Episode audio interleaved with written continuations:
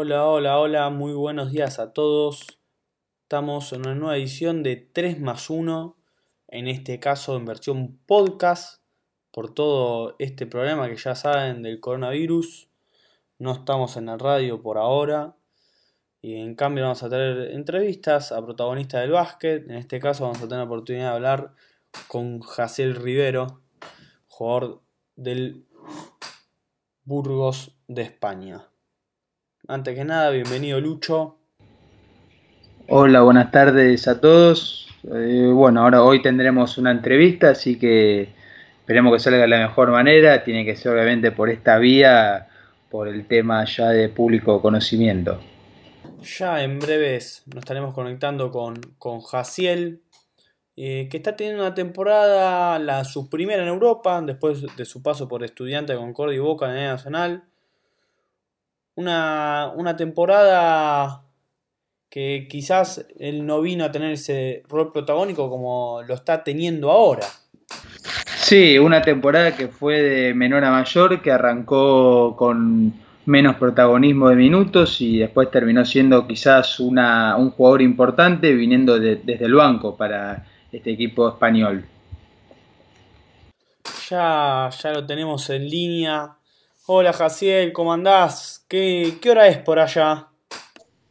Acá de aquí son las once y media de la noche. ¿Cómo, ¿Cómo está todo por España, Jaciel, con este tema del coronavirus? ¿Están, están cada uno en sus casas? ¿Cómo, ¿Cómo están? ¿Complicado el tema? Estoy en cuarentena sin poder salir de casa. Solo salgo y una vez a la semana al supermercado a comprar las cosas necesarias para tener para comer en casa. Ya entrenamiento en equipo no hay, Jaciel, ¿no? Ya cada uno entrena por su cuenta ya hace bastante, ¿no? Que esto, esto, esto es así. Sí, sí, se cortó desde que, empezaron los síntomas acá en España, que hay muchos casos. Se cortó lo que es la, los entrenamientos, se cortaron todo tipo de, de, de ejercitación, todo tipo de trabajo para evitar los mayores contagios. Y siguen entrando en su casa, cada uno por su cuenta, le, le mandaban a hacer algo. Sí, sí, el, el profe nos ha mandado una rutina, nos manda una rutina diaria, eh, una rutina lo que es a la mañana, lo que es a la tarde, eh, los que tienen bici, porque tenemos bici en casa, tenemos varios, varios, varias cosas para trabajar en casa y bueno, no perder la forma, que se va a perder un poco porque es mucho tiempo de descanso y eso, pero bueno, sí, estamos trabajando en casa día a día. Y la situación del país de España, ¿a ustedes cómo les tomó como plantel, a vos y a tus compañeros, toda esta situación del, del coronavirus? Y bueno, nos tomó, es difícil, esa situación es difícil porque es a nivel mundial, no estábamos preparados para que sucediera esto, porque este, normalmente el equipo estábamos como de la mejor forma posible, estábamos bien acoplados, era cuando mejor estábamos y ahora esta situación nos ha desmoronado, nos ha tirado lo que es el ánimo, nos puso por el piso, porque esta situación no estábamos preparados para esto. Y además este, este parate les viene su mejor momento de la temporada, una temporada que ustedes venían de menor a mayor y, y en estos últimos tiempos estaban, estaban muy bien.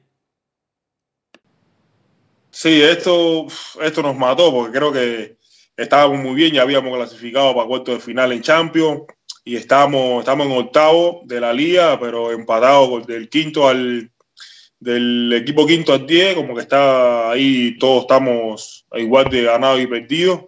Y bueno, ahora esta situación ahora como que nos desmoronó un poco porque perdemos lo que era la sintonía y el ritmo que teníamos en juego, como que se pierde ahora con esta situación. Claro. ¿Y qué análisis haces de tu rendimiento en esta temporada? Que bueno, que fue de menor a mayor.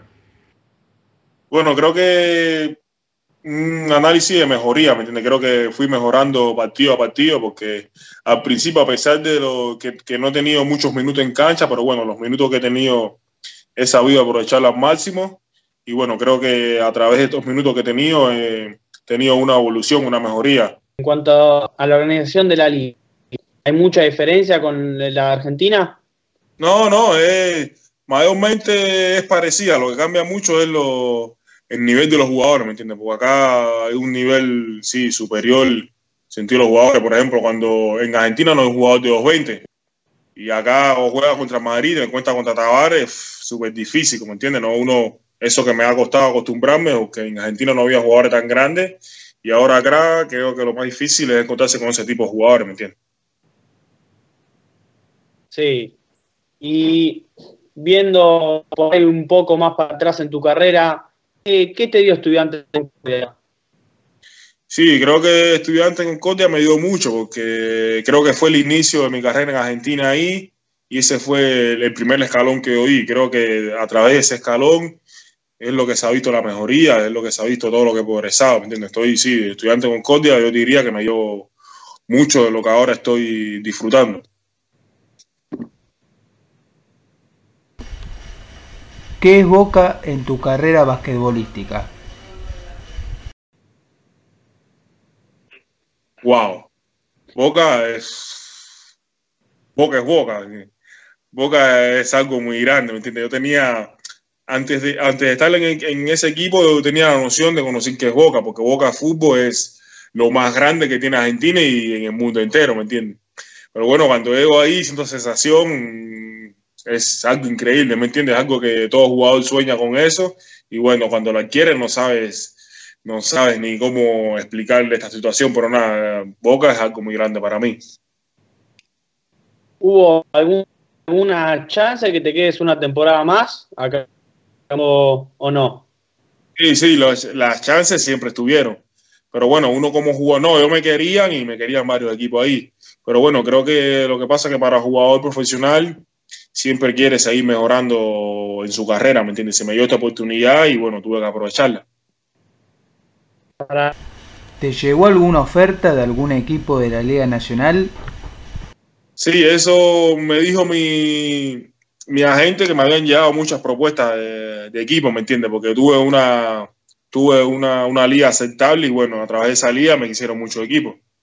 Pero mi agente ya lo dejó de largo, como teníamos esta posibilidad de venir acá a Europa y bueno, ya no se importó más y como que lo dejó de lado, pero sí tuve muchas ofertas. Al lado de la selección de Cuba, ¿cómo, cómo en estas clasificaciones para la AmeriCup?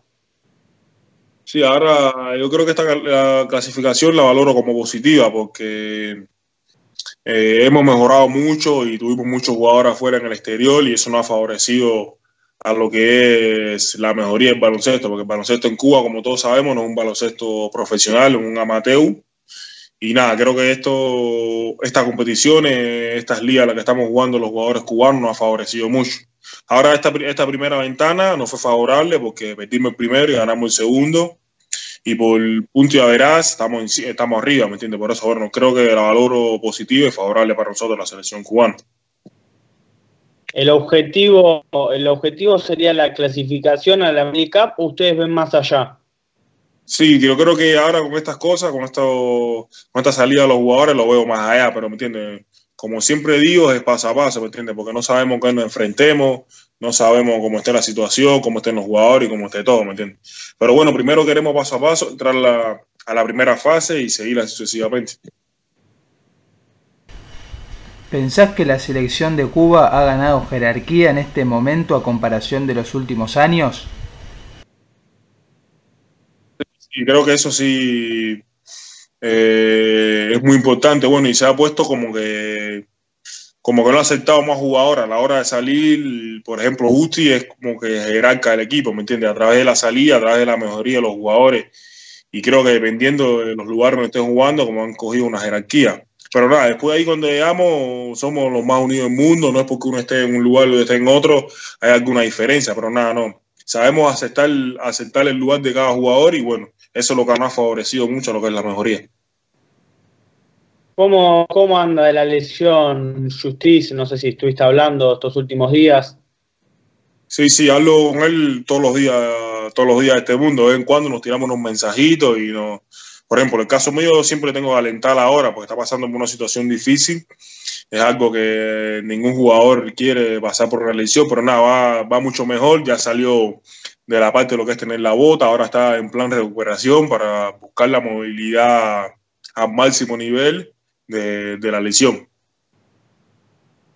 Bueno, eh, muchas gracias por este, por este tiempo y esperemos que todo mejore allá por Europa, por España está todo más complicado y esperemos que el básquet vuelva, vuelva al bien de todos. Sí, muchas gracias por todo y nada, esperemos que haya mucha mejoría en toda esta situación que estamos pasando todos los países y que bueno, que vengan tiempos mejores. Dale, Garcel, muchas gracias. Hasta luego. Rivero, ex estudiante y como le dijimos, y actual jugador del San Pablo Burgos, contándonos cómo, cómo está todo por, por España, con todo este problema del coronavirus, su actualidad, su actualidad basquetbolística. Ya a lo largo de esta semana, veremos si el sábado podemos tener programa o no. Vamos a traerles más entrevistas con diferentes protagonistas. La idea es que también es que puedan pasar el tiempo. Para, como hay que hacer, hay que quedarse en casa.